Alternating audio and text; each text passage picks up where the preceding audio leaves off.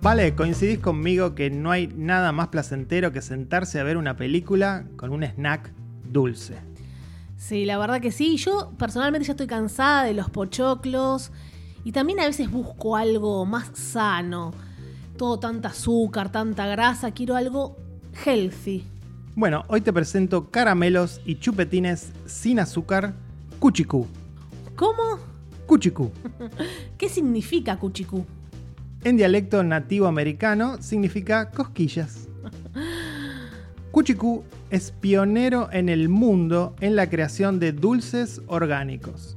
Además de no tener azúcar y no arruinarte los dientes, Muy importante. son orgánicos certificados. Tienen tapioca prebiótica, son veganos, kosher y no tienen ni gluten ni modificaciones genéticas. Me encanta esto, porque si uno ve otras golosinas y lees atrás lo que trae, te querés matar.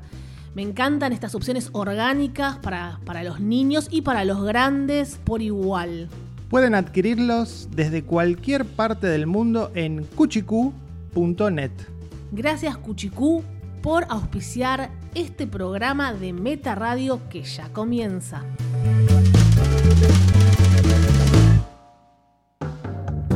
Bienvenidos a Meta Radio, el séptimo arte analizado. Vemos todo y tenemos opiniones impopulares. Hola, ingresaron a un nuevo Meta Radio y no hay escape. Soy Fer Casals junto a Valeria, Karina, Massimino. y en un rato Pato Paludi desde su bitácora. No hay escape, es verdad. Otro programa con mucha barborragia. Se viene, apunten. Sí, bueno, esta semana vio el estreno de una nueva plataforma de streaming aquí en Argentina. Y no cualquier plataforma de streaming, ¿no? Una importante, grande. HBO Max, que tiene el gran catálogo de Warner Bros. Y por eso, bueno, nos interesó, la contratamos. Sí, nos, en- nos encantó. Tiene mucho, mucho contenido. Eh, no vamos a empezar a decir cuál es mi favorita. ¿Qué plataforma es tu favorita? Cada vez hay más. Eh, ya les puedo decir de las últimas que estuvimos viendo que ya me gusta más que Disney. Controversial, Fer. Sí, porque realmente eh, la veo como una competidora seria para Netflix. Y bueno, me tomé el trabajo de peinar todo lo que ofrece Peinar. y recomendar algunos títulos, especialmente viejos, porque de los nuevos, bueno, vamos a ir hablando, de hecho vamos a hablar en este programa y seguro en próximos. Pero hay mucho clásico del catálogo de Warner que creo que le puede brindar un poco al entusiasta cinéfilo la oportunidad de ver películas que en muchos casos son canónicas eh, y que están buenísimas. Sí, yo te voy a escuchar mientras estoy comiendo estos caramelos, Fer, que dijiste al principio. Qué bueno. Deliciosos, orgánicos. Saben que soy fanática de lo orgánico. Cada vez se ven más cosas. Me, me encantan. Estoy fascinada. Por favor, no al micrófono. Trata de comer fuera del micrófono. Pronto viene un video donde vamos a mostrar todo en revistameta.com.ar. Bueno, empezamos con algunas películas que encontré explorando HBO Max. Por ejemplo, está La historia sin fin, ¿vale? Vos sos fan de esa película. No, sí, me gusta mucho, me gusta más Laberinto. Siempre las eh, asocio porque las vi en, en la misma época. Y Laberinto me cambió la vida. Pero la historia sin fin ya está. Me la sé de memoria también, ¿eh? del año 84. Está Bonnie and Clyde, la película que inició lo que se llamó el, el nuevo Hollywood.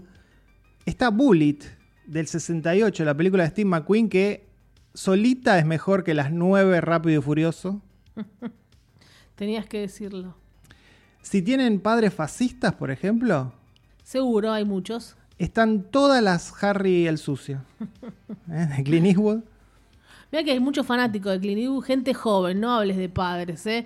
Gente Bueno, joven que se des- desgarra las vestiduras por Clint. Está Los 12 del Patíbulo, una gran película de, de Aldrich del 67 también. Hay dos películas de Sam Peckinpah, esa es una gran noticia. Está La Fuga y La Pandilla Salvaje. Están todas las Little Weapon, Arma Mortal, también para memoriosos de los 80s. A mí no me gustan esas películas, pero bueno, son Un clásico, era la, verlo en la televisión, ¿no? Sí, muy de tele, muy de cable. Y hablando de Mel Gibson, están las dos primeras eh, Mad Max, las originales. Y también está la última, Mad Max Fury Road. No está la 3, la, la de Tina Turner. Ah. Creo que hicieron bien en, en- en no incluirla, porque es la peor. Y después tenemos algunos clásicos de directores consagrados. Tenemos Casino de Scorsese, tenemos La Naranja Mecánica de Kubrick, Tarde de Perros de Lumet. Tenemos una de Cronenberg, Una historia violenta. Me encanta. Tenemos dos de Jacques Tourneur, La marca de la pantera y Traidora Inmortal, dos grandes películas de la década del 40. Eh, parece que te están pagando, Fer, por, por magnificar así de esta manera HBO. Todavía no hablé con la gente de HBO. ya, ya con esta publicidad ya les estoy mandando el podcast, la verdad. No nos están pagando. Hay una de John Waters, Adictos al Sexo, A Dirty Shame, del 2004. Hay una de los hermanos Marx, Una Noche en la Ópera, también súper clásico. Está ¿Qué pasó con Baby Jane? Ah, esa. La quiero volver a ver pronto. Maravillosa, del 62. ¿Hay Gial- Giallo Fer como te gusta? No hay giallos. Recordemos que es el catálogo de Warner. No hay cosas demasiado europeas. Eh, está, por ejemplo, la película de Twilight Zone, la del 83, episódica. Amo. Diez años que la vi, ponele que la quise volver a ver. Cada diez años hay que verla. Hay un episodio dirigido por Spielberg, otro por Joe Dante, otro por George Miller, bueno. Y está Freaks, La favorita de Fer de todos los tiempos. del 32, la de Todd Browning, que también si no la vieron hay que verla. Yo después quería ver la del 2007 y nunca la encontré esa porque dicen que Mejor. se zarparon con algunas cosas y fue censurada. Recuerdo- Era, era marketing eso, ¿no? De que fue no, fue- no, pero yo la recuerdo y me impresionan algunas partes. Fue un, fue un buen homenaje, homenaje, no era lo mismo, estuvo, estuvo bien, fue, pero de verdad no la pueden encontrar la del 2007. Si la encuentran me avisan. Y por último, hay varias de Alfred Hitchcock. Los pájaros. La llamada fatal. Frenesí, que es una de sus últimas películas, si no, creo que la penúltima. Mi secreto me condena. Marnie. Marnie la veía con mi abuela. Yo quería robar como ella. Psicosis, que hasta hace poco estaba en Netflix. Bueno, ahora cambiaron los, las licencias. Vean las raras de, de Alfred. Está La Soga, hecha en un plano secuencia maravillosa. Falso, plan. Falso, sí, porque hay un corte. Eh, una obra de teatro, una de mis favoritas. Fer, que vos odias las obras de teatro. Maravillosa. Descubran el corte cuando sucede. Está Topaz, está Pacto Siniestro, ¿eh? Strangers on a Train, otro clásico. Todas, todas. Está Cortina Rasgada y está una de las mejores películas de todos los tiempos, Vértigo. Vértigo, la, la favorita de la mayoría de las personas con respecto a Hitchcock, ¿no? Sí. No hay tanto para ver, y si no quieren ver eh, las nuevas entregas, bueno, vayamos a lo clásico, ¿no? Como decías al principio. No, por eso está bueno como para Revisitar. revisitar si las vieron y si no las vieron, ponerse al día en, en- en estos clásicos cinéfilos, clásicos de la historia del cine directamente. No ¿no? olvidar la esencia del cine, después todos los que vinieron después de las Porque si- influencias. Claro, porque si no, después, ¿qué pasa? Que, los jóvenes ven Joker y dicen, qué original que es esto, es maravilloso. Nunca se hizo en la historia del cine, claro, porque no, vieron cine de la década del 70. Bueno, no todos tienen que estudiar cine y saber, pero eh, está bueno que estén al alcance de un clic. Yo me acuerdo que eh, cuando iba a la secundaria y después eh, a la universidad y miles de cursos, te hacían buscar películas y no las encontrabas, no las encontrabas. Yo andaba, porque no, no sé, no podías bajarlas, no estaban y eran esas. Y acá ahora los chicos creo que tienen todo fácil para ver. Y ahora está te hacen todo. analizar siempre películas y, y ahora tienen las, las pueden ver con facilidad. Y bueno, eh, nosotros estrenamos HBO Max viendo una película del año pasado que nos había pasado por el costado realmente y bueno, teniendo en cuenta que teníamos ahí a disposición el streaming, la vimos, se trata de I'm Pregnant, Traducción. Desembarazada. Acá en Argentina le dicen aborteras. Eh, la- los, los pro vida, los que dicen aborteras. Sí, sí, Son de- aborteras de M encima. De forma despectiva, ¿no? Sí, sí, con odio. Eh, dirigida por Rachel Lee Goldberg, que fue la directora yo no, no lo recordaba esto, fue la directora de A Deadly Adoption, una película que seguramente te acordás, ¿vale? Que la vimos, que era del canal Lifetime. Sí, con, con, con Will Farrell y Kristen Wiig. Que la gracia era que ellos actuaban en serio, no era una comedia, actuaban como en una película de Lifetime. de Lifetime real. que son, son graciosas las películas de Lifetime, pasa de todo, es una novela. Geniales los dos, geniales. No soy así. Era para reírte a carcajadas, pero ya, ya no, los, no les puedes ver la cara a ellos dos. Véanla también. Sí, muy buena. Y bueno, está protagonizada por Hailey Lou Richardson y Barbie Ferreira, que es la chica de Euforia, una de las chicas de Euforia. Bueno, ¿de qué trata I'm Pregnant? Una chica de secundaria muy popular queda embarazada y se une a la chica menos popular de esa secundaria en un viaje a otro condado para realizarse un aborto.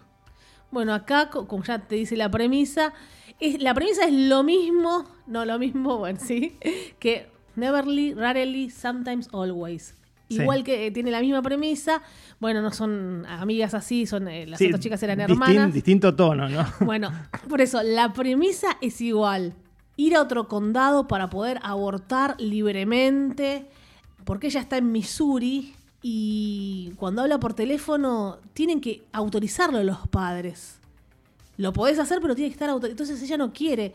Sí, sí, el- la ley de ese estado es así. No se puede abortar sin permiso parental. porque es menor, Entonces tiene que ir a Albuquerque, que es en New México. que queda bastante lejos con, con la otra película que citamos antes, eh, era más cerca, era Nueva Claro, York. Era Pensilvania y tenía que ir a Nueva York. más, más rápido. Pero bueno, acá es un tono de comedia, como decíamos, muy diferente las, las intenciones.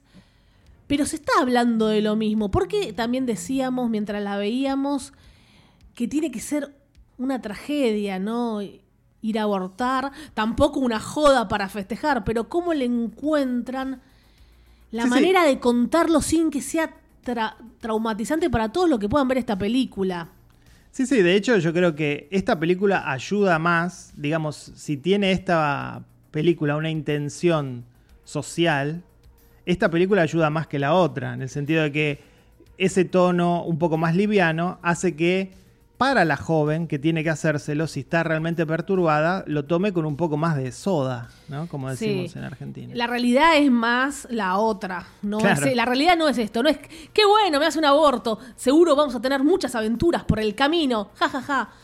Eh, no, es así, pero la seguridad Sí. que tiene la protagonista, eh, eso está bueno. Sí, sí, en ningún momento duda. ¿no? Duda. Y digo que eh, es muy loco pensar que, de alguna manera, ambas películas, esta y Never, Rarely, Sometimes, Always, hacen la misma denuncia, ¿no? Que es el hecho de que hay estados en los que se hace dificultoso para una joven hacerse el aborto. Cuando ya saben que está aprobado desde 1970 más o menos, pero sigue siendo dificultoso, incluso para ellos. En este, en este caso era que tenía que ir con los padres. No es que no se hacía también fuerte, porque uno no por ahí lo quiere ocultar, la relación que uno tiene con los padres, o no tenés padres, no sé. También si tenés plata, no tenés plata, ¿cómo es? Bueno, ¿qué te cubre el, el aborto? ¿No? ¿Cómo llegás a mil kilómetros de distancia? Todos los obstáculos que van apareciendo como le aparecían a las otras chicas. Pero bueno, decimos otro tono. Eh, Eso te demuestra un poco también el poder del cine, ¿no? El poder de- del arte en general, porque de alguna manera se está contando lo mismo de manera muy distinta. Entonces este, te da un poco eh, idea de lo, de lo versátil que puede ser el cine, ¿no? porque es un tema, por supuesto, delicado, no es fácil, y cómo lo abordan, cómo se puede hacer de alguna manera humor más allá de las protagonistas, que son buenas actrices. Sí, me gustó mucho cómo, cómo pudieron lograr esto, más allá de la realidad, de cómo pueden llegar a ser las cosas. Ahora bien, yendo un poco más a la película en sí, más allá de que estamos a favor de lo que la película denuncia, de lo que la película quiere descomprimir, a mí me parece que mucho del humor recae en esta actriz Barbie Ferreira, la chica de Euforia, y no creo que sea una buena comediante. Ahí sos malo, pues yo te la comparé. En un momento podés estar viendo mm, Booksmart. Sí. Eh, dos, dos chicas, muy divertidas las dos. Que Eran mucho mejor las dos. De Sí. Bookmark. Bueno, nos gustan, sí, nos gustan más las dos. Sí, las dos eran mejor, es verdad. No quiere decir que estas dos sean malas, pero es un poco Books, Booksmart también. Eh, la amistad real, la nerd, la nota nerd, las Sí, sí, aventuras pero- por el camino. Igual puedo decir que no es graciosa. No es O- graciosa esa chica. Mm, Pero tampoco, no, no, bueno, a mí me gustó. Está bien, me gusta más la otra, pero no, no, no me pareció mal. Y eso Eh, que... Tampoco te tiene que hacer Sí. reír a carcajadas. No, Es- no, no, no, son, pero- pero también hay- tiene su sufrimiento. Pero hay situaciones de humor y todas las situaciones de humor más o menos recaen en el personaje de Barbie Ferreira. No sé si es así. También en las eh, vicisitudes que con las que se encuentran, no solamente Sí, en sí. ella como comic relief. Son, son se- secuencias graciosas creadas para Un generar... guion, sí. un guion muy bueno, muy bueno, muy eh, dinámico, bien Por eso ta- estructurado. Por eso digo también eso de, de Barbie Ferreira, porque hay chistes muy buenos. A mí me gustó mucho el chiste que se hace sobre Imagine Dragons y Nickelback, está muy bueno, pero me parece que con otras actrices hubiesen sido más efectivos. Eres cruel, eres cruel. Insisto, cuando yo la veía pensé en Booksmart instantáneamente, pero no vamos a usar siempre esa dupla. Eh, bueno. no vamos a usar siempre esa dupla, como siempre Ben Stiller con... Owen Wilson. sí, ella te siguen forever, de chiquitito. La amistad real, todo eso que van viviendo, sí, obviamente hay clichés, pero querés seguir viendo, hay un tema con los padres, o la relación que tienen con los padres. Eh, La religión, ¿no? La religión La religión y. Estados Unidos. Bueno, si ganaba Trump quería ver el, rever el tema del aborto. Sí, ni más ni menos. Y en ese sentido hay una secuencia muy graciosa que es cuando ella despierta y. porque duermen en un momento en un campo y despierta y están al lado de una cruz gigante. A todo esto ellas van en un auto y se ponen, bueno, nos, nos tiramos acá a dormir. Las chicas no son violadas, Sí. no les roban, se tiran a, a dormir en ese camino. Eso, Sí, eso no también, es real, ¿no? También son, son chicas de 16 años que tienen completa independencia económica, eh, tienen un auto. eh, son cosas que por ahí acá no, no se ven mucho en Argentina. O tienen la licencia, aunque ven cómo consiguen el auto. Eh, Sí, es, hay como otra maduración, como muy adultas estas chicas de 16 años. Yo no sé si veo a chicas a este nivel de adultas. Yo veo a una chica de 15 años que está empezando en el cumpleaños de 15 y acá se está hablando de otra cosa. Es Sí, sí, que va más allá de lo sexual, digo, porque Sí. no, no necesariamente que una joven sea activa sexualmente es automáticamente signo de madurez. Acá lo que se ve es una madurez que va más allá de eso. ¿Te acordás, Fer, cuando nos quedamos boquiabiertos y la gente nos criticó Siempre Por nos critican. No sé, no sé a qué, en qué momento te referís. todo el tiempo, pero De todas las veces que nos criticaron. nuestros oyentes lo van a recordar, nuestros fieles oyentes, cuando nos quedamos enamorados de un discurso que dijo Luz, de la película Luz con Ah, sí. Naomi. Watts, de, de Tribeca, que un estudiante de, no sé, Sí, sí. de 17 años se mandó un discurso que era para caerse de culo. Sí. Eh, bueno, Claro, y nosotros pusimos como ejemplo que habiendo estado en Estados Unidos y viendo a estudiantes dar discursos, efectivamente sucede eso. Digamos Sucede que eso, no, era, no era solamente en una película, lo vimos en la vida real y comparamos con ya no los adolescentes que vemos nosotros, sino nosotros que fuimos claro, adolescentes nosotros, las críticas a nosotros. y que no podíamos hilar una frase a esa edad. Si bien nos gustaba leer y escribir, hay que decirlo, no éramos clever como estos chicos. No, no. sí éramos clever. No, no éramos así. No éramos, éramos rápidos, pero era otra cosa. Y lo paradójico es que el estadounidense promedio se queja todo el tiempo del estado de la educación. Sí, es verdad, hay falla, no- nos estamos riendo un poco. Eso pasa, creo que, no sé, nada más se habla bien de algunos países de Europa y de Canadá con respecto a la educación. Siempre hay, siempre foco de quilombo. Bueno, nos gustó I'm Pregnant. Sí, la música. Yo me quedo escuchando hoy, cuando termina este programa, todo el soundtrack. La super, super recomendamos. Espera, Fer, estamos casi en Críticas Express. Puede ser, un poco más extensa en, esta, en este primer segmento. Seguimos en HBO Max, donde vimos No Sudden Move. Cambiamos el tono, cambiamos el tono de voz. Sí. Eh, le pusieron acá en Latinoamérica Ni un paso en falso, que es una traducción bastante interpretativa, así que la, la apruebo. Está bien, Fer, la probás, gracias. Literal sería Ni un movimiento en falso, ¿no? Bueno, es la película de Steven Soderbergh que tuvo su premier en Tribeca. Tribeca Film Festival. No estaba en la videoteca que nos dieron a nosotros como miembros de la prensa porque precisamente tenían un contrato con HBO este, para lanzarla ahora a todo el mundo.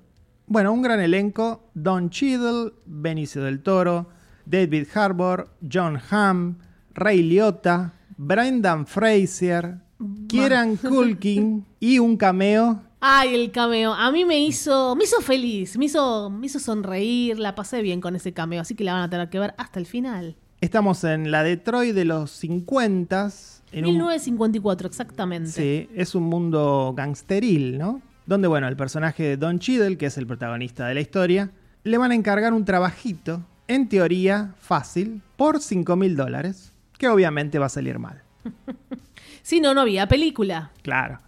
La película está, estuve averiguando, la película está escrita por Ed Solomon, que es un tipo muy de la industria de Hollywood. Tiene créditos en, como guionista en películas como Men in Black, Bill and Ted, no es el mejor, No, el bueno. mejor antecedente. Sacá esa vilante de Fer, por favor. Pero es uno de estos guionistas que tiene un título no oficial, que sería Script Doctor, ¿no? Un doctor de guion, que es que allá se usa mucho y es cuando una producción tiene algún problema con el guion, recurren a gente experimentada como Ed Solomon para que lo pula, le dé tal vez un final hollywoodense, en muchos casos terminan arruinando las películas los Script Doctor, eh, y lo deje con un atractivo comercial. Por eso digo que culpo de alguna manera a Ed Solomon por el guion de esta película. Ya tenés que buscar un culpable y señalarlo con el dedo.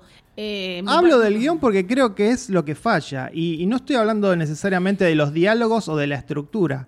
Hablo de lo que cuenta y cómo lo cuenta. A mí la película me aburrió. Para sí, no hay, un, no hay ritmo, no hay el ritmo tal vez con- del que estamos acostumbrados. Al toque vos pensás el irlandés, probablemente. Que quiere, quiere un poco ser el sin duda, irlandés. sin duda.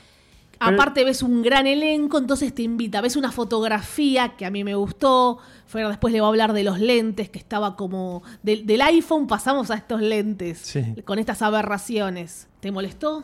Me molestó, sí, Siempre- porque... a Fer no le cae bien Soderbergh. Y después voy a contar bien por qué no le cae bien.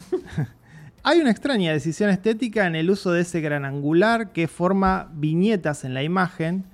Eso efectivamente se llama aberraciones en cuanto al lente. Me parece una decisión extraña porque realmente te saca de la película. Ah, para mí, Soderbergh es un director muy egocéntrico. Me enca- eh, por eso a que mí me gusta. Quiere, que quiere que, que notemos que está presente. Primero que me encanta eh, el cierto egocentrismo si sabes cómo, si sabes que sos bueno y el chabón es bueno.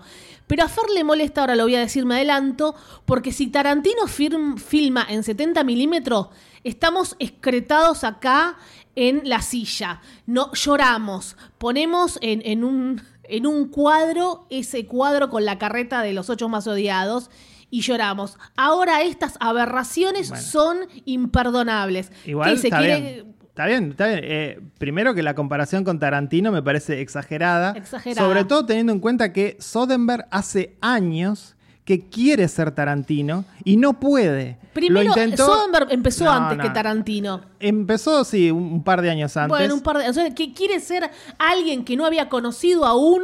Sí, se le copió después. Se le copió después totalmente. Recordemos la película Out of Sight con J-Lo y George Clooney, que es, una, es un intento de hacer una película de Tarantino muy obvio. Lo siguió, lo siguió intentando después con el Ocean Eleven y toda esa. Eso es, es- otra cosa, está siendo sí. injusto. Y ahora, como dijiste vos, vos solita dijiste, intenta hacer es- Scorsese y tampoco puede. Uno piensa en Scorsese. Empezamos el, pro- el programa hablando de HBO Max, que tiene un montón de clásicos para revisitar. Hay influencias. Hitchcock, ¿de quién se copió? Hay o lo inventó él. Entonces, uno quiere después no ser Hitchcock, pero estás influenciado y te gustaría que entonces nos vivimos copiando. Tarantino se copia todo el tiempo de las Pero películas japonesas. Lo decimos y lo dijimos mil veces. Tarantino creó su, su propio género. Por eso se, se llama. Esa es una escena tarantinesca. O A sea, mí ya me, se me cita gusta. Tarantino y lo sabes, pero no entiendo por qué tanto palo a Soderbergh. Me acuerdo que también te había molestado su película Unsane, que a mí me encantó, hecha con un iPhone, como nuestro queridísimo John Baker. Y ya también te jodió eso. Para mí no tiene nada para decir sobre un género que tiene muchas buenas películas, clásicos, que contaron lo mismo mucho mejor. Y yo te digo, Soderbergh tiene una filmografía all over the place, ¿no? Porque abarca todo, hace todo tipo de géneros. Eso me sigue encantando. Me gusta la gente que hace All Over the Place, egocéntrico y con filmografías desparejas. Esa es mi gente. Bueno, en ninguna la pega, porque en ningún género hizo una película que sea, un, que sea considerada un clásico. Bueno, vamos Como a. sí le pasó a Tarantino, como sí le pasó a Scorsese. ¿Querés que revisitemos ahora la filmografía de Soderbergh? No, no, no quiero, porque es un embole. No, No es un embole. Nos, nos aburrimos, no- nos quedamos dormidos. No es un embole, nada que ver. Esta no es un gran acierto, pero eh, me parece que lo estás destruyendo. Para mí, yo, yo les hago, demasiado. les hago este desafío a cualquiera que haya visto todas las películas de Soderbergh como nosotros. Señálenme dónde puede identificarse el estilo Soderbergh en su cine. Acaba ¿Cuál, de decir- es, ¿Cuál es el estilo Soderbergh? Bueno, ya lo- eh, que, que- que muestre sus lentes te jode. Puede ser un estilo ese. No, porque usa, como vos mismo lo dijiste, en una te usa un iPhone, en la otra te usa un, un gran angular, en la ya- otra te filma en, en- en 100 milímetros, Entonces no sé. ahí puedes decir, bueno, esto puede ser Soderbergh, que hay un, eh, un popurrí de cosas. O sea, el estilo es no tener estilo. Bueno, no. Sí, eso puede ser también. No. Eh, ¿Cuál es el estilo? Bueno, vamos a hablar de un montón de directores que se las has dejado pasar. Con este, por lo de Tarantino, no se la estás dejando pasar. no, a otros se los dejo pasar porque son irrelevantes. Pero Soderbergh se ha posicionado Ah, bueno, por en lo un menos- lugar, en un lugar como si fuese un autor. No se posicionó. La, la- la crítica, ¿quién lo aclamó? ¿Quién lo puso ahí arriba? Solo no te pones ahí arriba. Te ¿eh? digo otro, otro tipo de cine que también ha intentado copiar Soderbergh sin éxito, que es el cine de los hermanos Cohen. Porque si hay algo que no funciona en el cine de Soderbergh es el humor. Acá también se ve en esta película. Esta película no busca humor. Eh, recordemos, no, no, no, recordemos ese esperpento que fue Logan Lucky, que es lo que digo, una, tra- tratar de hacer una película de, de- de los hermanos Cohen. Hay como una mal predisposición en vos. Creo que la mejor escena de la película precisamente es la del cameo. También hubo, por ejemplo, la escena del restaurante. Me pareció bastante creíble, bastante real. ¿Qué querés ver? Algo explosivo. Me A pareció ver. como, como de. Me pareció que en esa época era un poco así. Los disparos. es- e- eso me pareció como creíble. Esas muertes. Que hay que saber morir también. Hay que saber disparar. Los disparos, la forma en que se dan esos, esos disparos realistas, entre comillas, están copiados de El Irlandés. Bueno. Y te digo algo, la película construye durante 15 o 20 minutos la escena de el restaurante, donde va a haber un intercambio de cosas. Cuando llega la escena dura dos minutos y no resuelve nada. No, bueno, no, no, No era- crea nada no iba a nuevo. pasar todo ahí. Hay mucha tensión en la casa al principio con el hombre. ¿Qué, qué cómo adelgazó este actor? Dios mío, el de Stranger Things. David Harbour, Eh, no lo reconocía. Lo hicieron adelgazar para mm, Hellboy. Hellboy, sí. Bueno, esa escena que va y viene a la casa, si bien no es mi estilo de película, porque yo ya parto por eso, este no es mi estilo de película. Nunca me hizo sentir peligro esa escena. No, pero decía, ¿qué pasa? Va y viene, va y viene. Me ponía un poco nerviosa ya, va y viene. Y hay un algo medio abrupto en el momento. Igual Soderbergh tiene de todo. Este es lo que menos me gustaría a mí. A mí me fascinó Unsane. Quiero gente loca, quiero gente corriendo, qu- quiero experimentos. Esta historia de gangsters no, no me atrapa, pero me parece que tampoco destruirla como si hubiera hecho un desastre. Me parece, me parece que hay que destruirlo a Soderbergh, entre comillas, porque es un director sobrevalorado. No, no, Entonces, no. por eso. Si no, si fuese un director del montón, no estaría poniéndole, como decís vos, no estaría criticándolo tanto. Pero se lo valora tanto y se lo califica de autor y se y estrena sus películas en Cannes o lo que sea, que me parece que corresponde ubicar a Soderbergh donde pertenece, que no es en el Olimpo de los grandes directores. Eh, demasiado. Alguien lo puso allí arriba. Me acuerdo con Traffic que la gente ahí, año 2000, fue donde más empezó a adorarlo. Y a mí justamente Traffic no me, no me fascina, porque bueno, seguimos con ese tono. Traffic, digamos que tiene algo que ahora se critica mucho, que es la fotografía racista, ¿no? Googleen esto porque han salido artículos al respecto. Eh, Fer eh, hizo Magic Mike, ¿es correcto? Sí, sí. Una película también sobrevalorada. Eh, Tarantino le robó al actor para los ocho más odiados. Buah, le robó, le robó. Ya está. bien, ya está, gente ¿Cuántos- oyentes. ¿Cuántos actores han trabajado Pero en, en- justo que lo eligió a él, Es muy bueno ese actor. justo lo eligió a él, hay una, hay una cosa ahí. El informante. Estoy, estoy viendo todas. No, sos muy injusto, Fer. Erin Brockovich. Erin Brockovich, una basura, Oscar Bate total. Qué maldito. Kafka. Igual te digo, Soderbergh y Tarantino seguramente son amigos. O sea que no, no, yo no estoy No diciendo. se ve a ver si son amigos. Sí. No, son muy injustos. Estoy viendo todas conocidas, todas no, no Sí, conocidas, injusto. pero buenas no. Bueno, La primera, Sexo, Mentiras y Video. Sí, Bueno, esa. esa. de chic. Bueno, está bien, Fer, ya está. Creo que no hay mucho más para agregar. Eh, no es mi estilo, estuvo bien.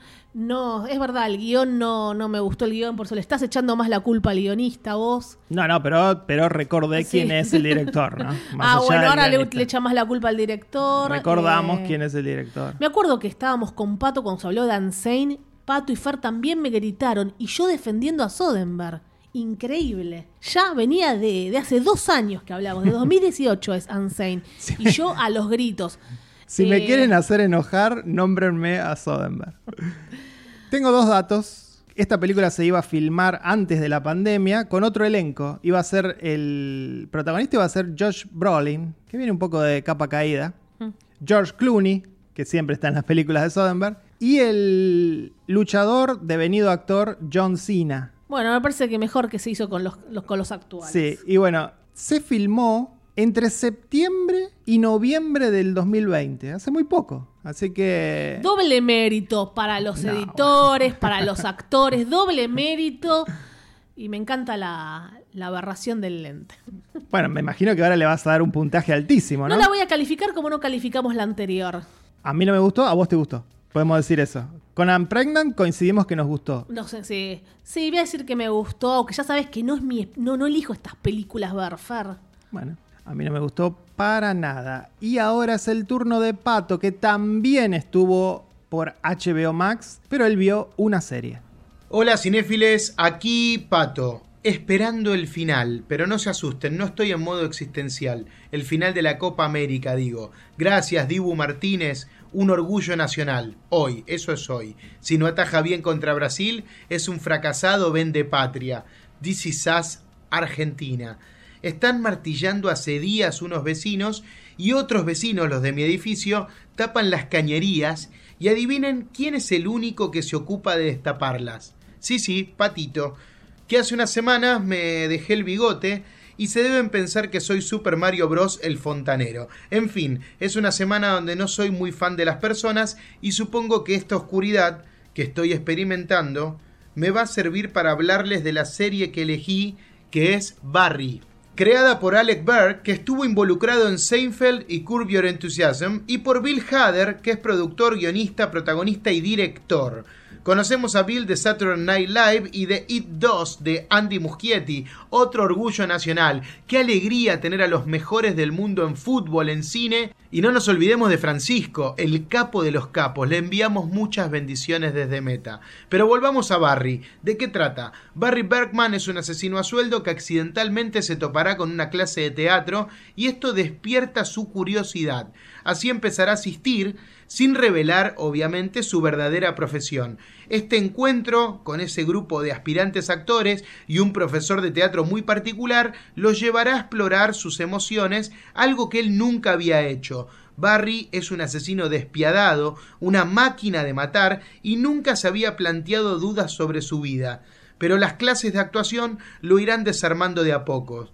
Muchos recordarán a Dexter por la mezcla de humor en la historia de un asesino y a mí me trajo a la mente la premisa de la película Kiss Kiss Bang Bang con Robert Downey Jr. y Val Kilmer. Hay un poco de eso, es cierto.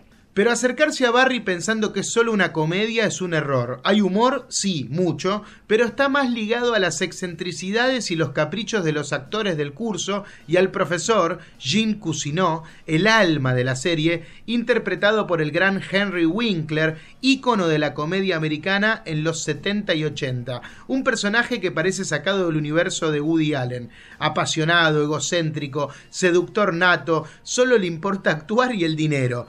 La serie tiene grandes momentos que visibilizan el universo de los actores, las audiciones, los representantes, los bolos como secundarios que hacen, y ahí es donde está el toque más Seinfeld y Curb. Pero recuerden que Barry es un asesino, y eso lo va a llevar a involucrarse en un conflicto entre mafiosos de Chechenia y de Bolivia, y allí la serie encuentra su condimento más original, que es llevar esos elementos típicos del cine de mafia y de asesinos y de carteles, a un nivel de absurdo, pero que funciona. O sea, están los conflictos, la tensión, la violencia, pero hay toques muy bien diseñados en la historia que llevan todo al disparate. Finalmente hablar del trabajo de Bill Hader, porque Barry es una serie cuyo elemento principal es la oscuridad y los conflictos internos de su protagonista. Por eso les decía que si esperan humor, no viene nunca de él. La historia siempre lo tiene envuelto en sus traumas existenciales, sus deseos de convertirse en otra persona y sus obligaciones que siempre lo arrinconan y lo llevan a la violencia. Barry en cada escena lucha contra eso, y en la segunda temporada ese factor se profundiza cuando descubrimos más sobre su pasado en el ejército. En el episodio 3 de la temporada 2, durante un ensayo, le van a exigir que sea violento, que estrangule a alguien, y en ese momento Bill Hader demuestra lo gran actor que es. Les voy a contar una historia. Paul Thomas Anderson estaba viendo la serie en su casa y respiró aliviado. Ya no hay que chuparle más el culo a Daniel Day-Lewis, pensó. Cada cinco años hay que ir a buscarlo para que filme, rogarle. Gracias, Daniel. Thank you for your service. Pero ahora tenemos a Bill Hader. Seguí con la zapatería, querido.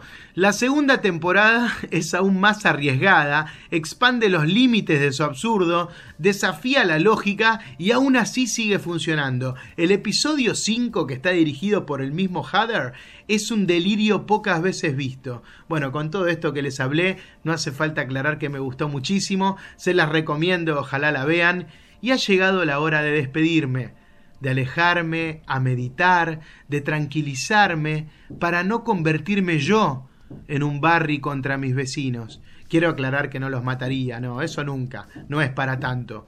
Pero les voy a contar mi plan. Comería muy fuerte y defecaría en cada una de sus puertas y me sentaría a ver cómo resbalan en mis heces. Pero bueno, basta de Shakespeare, volvemos a estudios con Vale y Fer. Hasta la próxima, chickens.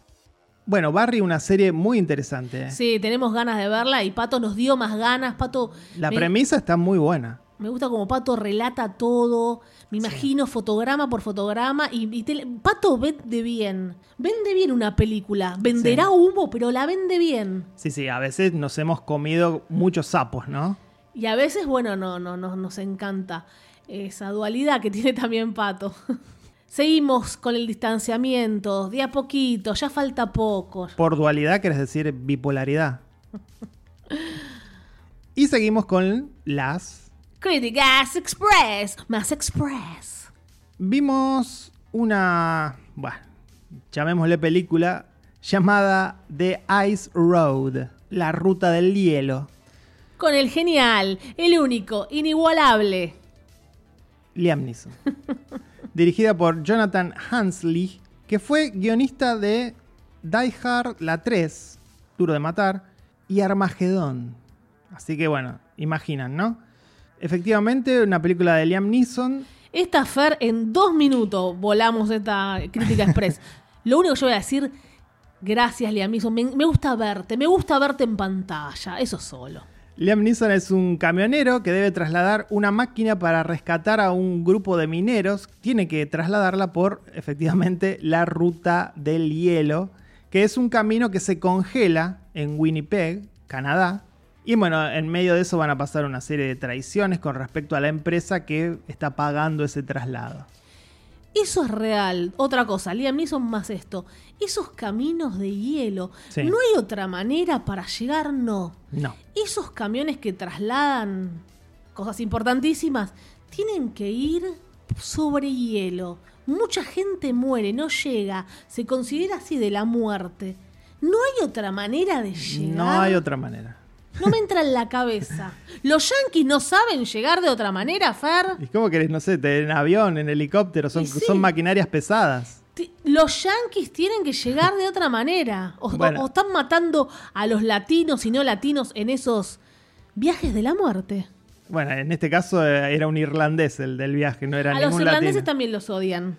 También está Lawrence Fishburne, ¿eh?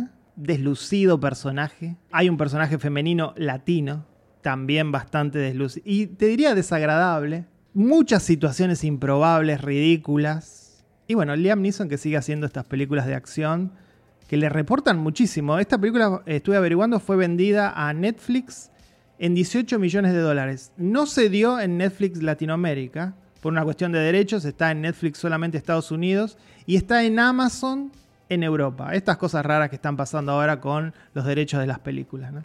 En un momento era el coyote y el correcaminos. Con eso les digo todo. Con eso digo todo. También se habla una denuncia, fuera una denuncia muy grande, a los mineros. Como pasó aquí en Chile, los mineros que quedaron atrapados. Sí, ponele que hay una denuncia. Sí, Este, hay una denuncia. Hay gente muy malvada. Estaba mirando las películas de acción de Liam Neeson, las últimas, ¿no? Desde 2018, porque casi que las vimos todas. No, porque lo amamos.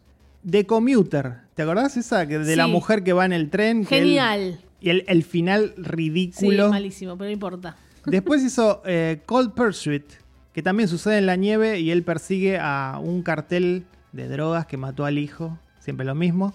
Honest Thief, que hace de un ex ladrón de bancos. Esa no la vimos.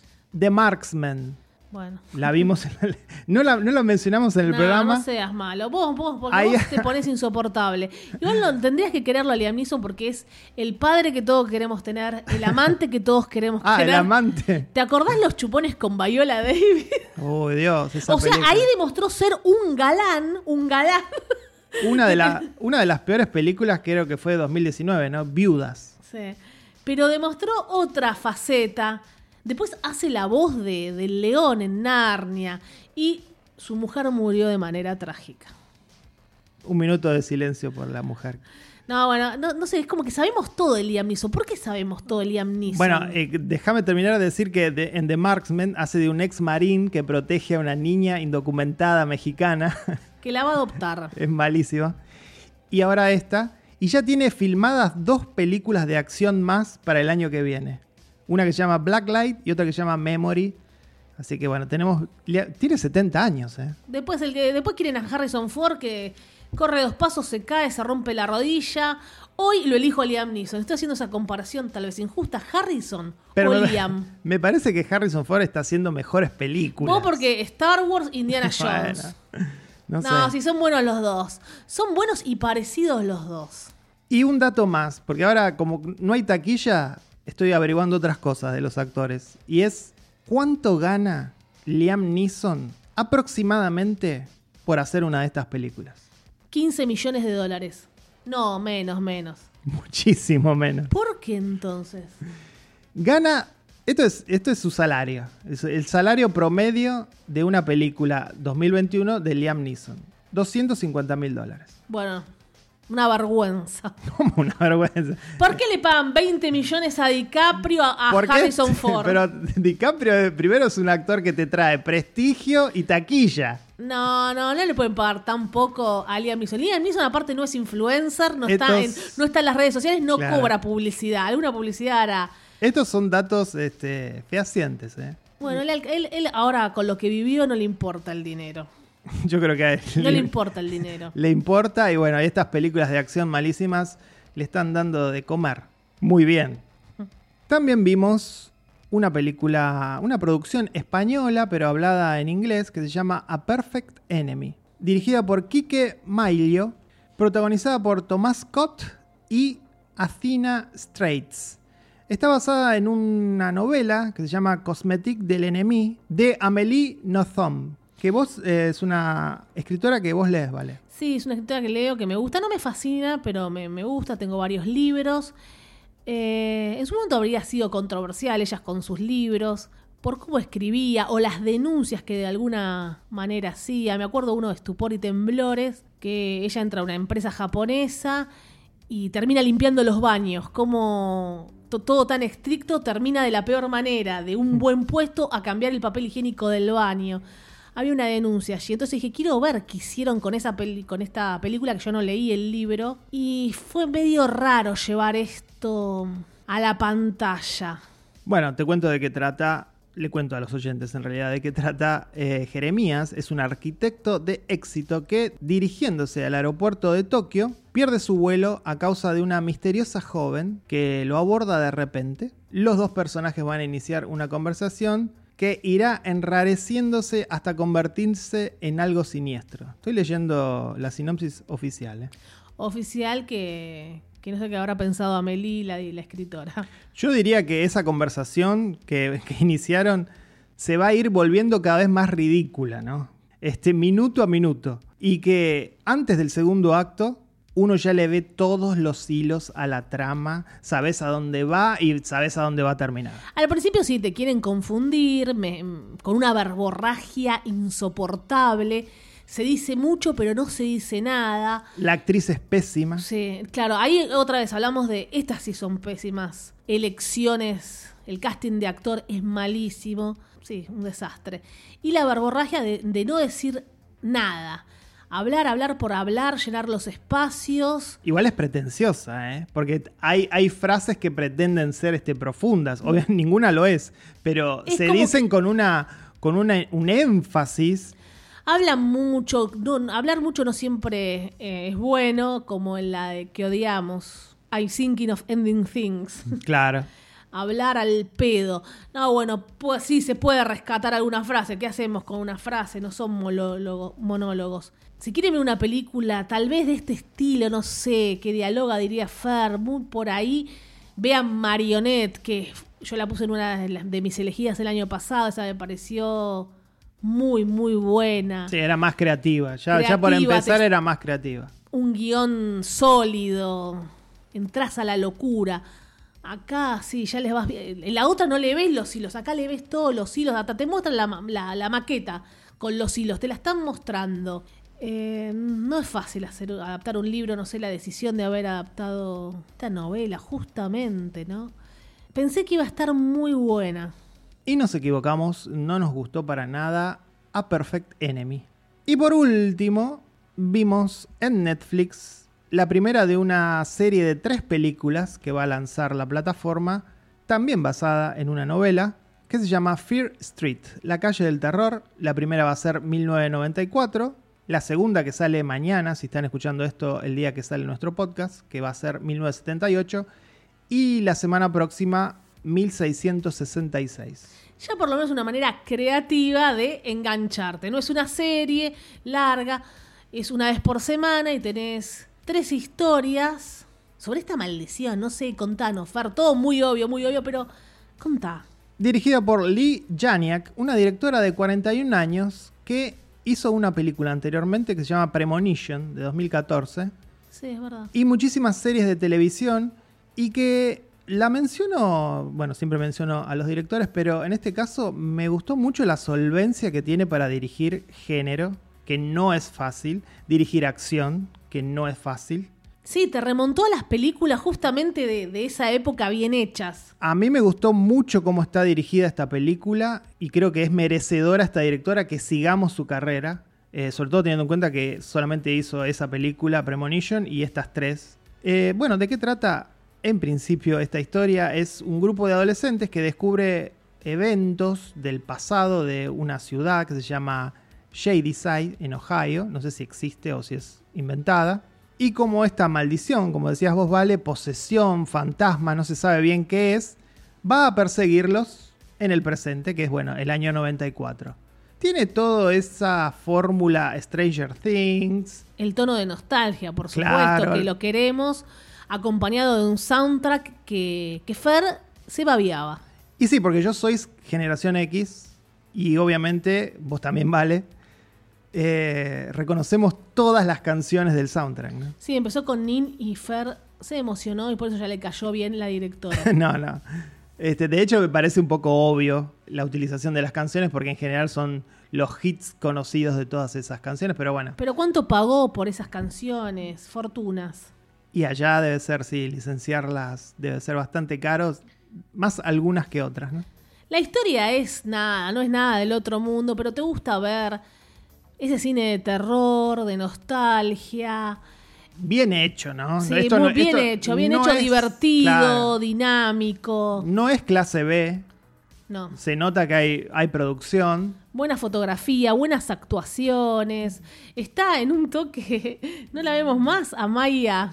Maya Hawk, sí, la hija de Ethan Hawke, que está teniendo ya su propio nombre, ¿no? Es increíble esa chica, está más grande. Yo decía, uy, Está qué esperando que la llame Tarantino, ¿no? Para Kill Bill la va a 3. llamar, ya se está diciendo. Y a Zendaya también. Qué mala decisión. Que, que por suerte a Soderbergh no se le ocurrió. Que no se le ocurra.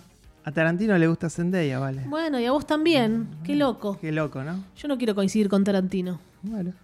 Por ahí sabe un poquito más que nosotros. No sé. Por ahí, De no todo, sé. de la vida, de actores. de todo. actores, de actores. No, Ahora de actores. De De actores, me parece que sabe bastante, ¿no? Bueno, le gusta. Zendaya. También le gustó Magic Mike y le robó a Soderbergh. Sí, no, me gustó mucho. En la segunda parte está Gillian Jacobs, otra actriz que nos gusta mucho Sí. de la serie Love. También Y- está pegando buenas películas, su representante se está moviendo muy bien. Vamos a hablar la semana que viene de la, de la segunda parte de 1978. Eh, pero me gustó mucho esta película. Mucho, no sabía que mucho. Sí. Eh, igual la historia está buena, aunque no es gran cosa, no es súper creativa. ¿Dónde va esta, esta maldición? ¿Qué, ¿Qué está pasando? ¿Que gente muere? gente ¿Qué está pasando? Y sí, se va a revelar, yo creo, en los próximos también- dos sí. episodios, películas, ¿no? O no, no se revela. Creo que a los chicos les también, nosotros, otra generación, les tiene que gustar. Sí, Pienso chicos de 15 años que se vuelven locos, tal vez. Y nombramos a Maya Hawk porque es la más conocida, pero hay un grupo de actores jóvenes, desconocidos, o al menos para nosotros, que son todos muy buenos. sí, son todos, ¿eh? como dije, Este, todo bueno, buena fotografía, buena dirección, ya está. Ya sabemos qué tipo de película estamos viendo. Y estos libros eh, supuestamente son muy exitosos, ¿no? Es una serie de novelas juveniles, digamos, que bueno, adaptaron para este producto de Netflix que seguramente va a ser un éxito. Y me informé que todos los pibitos estos ganan más de 200 mil dólares, más que No, Liam Neeson. no. Ah, no, mentira. creo, no creo. ¿Cuánto ganó? Por ahí los, los pibitos ganan 50 mil dólares. Voy a- Y voy a- Liam Neeson 200 mil, aún en shock. Les prometo para próximos episodios buscar más salarios de actores. eh, porque a veces es como vos dijiste, vale. eh, Liam Neeson gana 15 millones de dólares. Y realmente no tenemos idea que no ganan tanto, que son muy pocos los que ganan millones. ¿Cuánto gana un actor argentino bien pago? Me imagino que, por ejemplo, sé que actores taquilleros como Darín o Franchella cobran en dólares. Sí. ¿eh? Un Este, millón le dieron de cabeza. No, ni, para nada. Yo mira, me parece que una vez se dijo. En, en esta realidad, yo creo que ningún actor argentino gana un millón de dólares porque una producción como. Hace 10 años atrás ganaban eso. Una producción gigante como Relatos Salvajes costó 4 millones de dólares. Entonces es, es muy difícil que un actor gane un Pero hace millón un de montón dólares. de. Hace 10 años fue. Por eso. Entonces. Y ahí sí, no sé cuánto estaba el dólar. claro, con un dólar mucho más bajo. Así Eh. que vo- vamos a, vamos a meternos en las billeteras de los actores. Sí, en, en euros también. ¿Cuánto cobran? Sí, sí, también. El euro está un poco más caro que el dólar, así que. ¿Cuándo cobra la actriz de Amelie? La actriz de Amelie, yo creo que por unas chirolas te actúa ahora, No, porque no, no. no hizo más nada después de Amelie. ¿El pajero de Gerard Depardieu? Ese tendría que estar preso, Gerard Depardieu, gracias que está, está libre. Roman Polanski. Ah, Otro que tendría que estar preso. El innombrable. Woody Allen. Ah, y, y las hijas a las que ama mucho, muchísimo más de lo que corresponde también, ¿no? Bueno, horrible se, se tornó el, el- Por la idea de Ferno, decir de los sueldos. Sí. Y para el episodio 200 vamos a decir nuestros sueldos. En dólares, no, muy fuerte. Si es en dólares, bueno. Y todos lloraremos. Hasta aquí un nuevo Meta Radio. Fue el 184. Sí, justo me terminé la, la bolsa de caramelo, Fer, justo en el final del programa. ¿No me dejaste un chupetín? No. Soy Fer Casals. Valeria, Karina Massimino. Chao. Somos Meta Radio. Cuarta temporada. Hola, ¿me extrañaron? A los que se preguntaban dónde estaba les mando un emoji, que es la única manera que tenemos de demostrar sentimientos las inteligencias artificiales como yo, y los humanos como ustedes. Saludos y aguante el tobillo ensangrentado de Messi.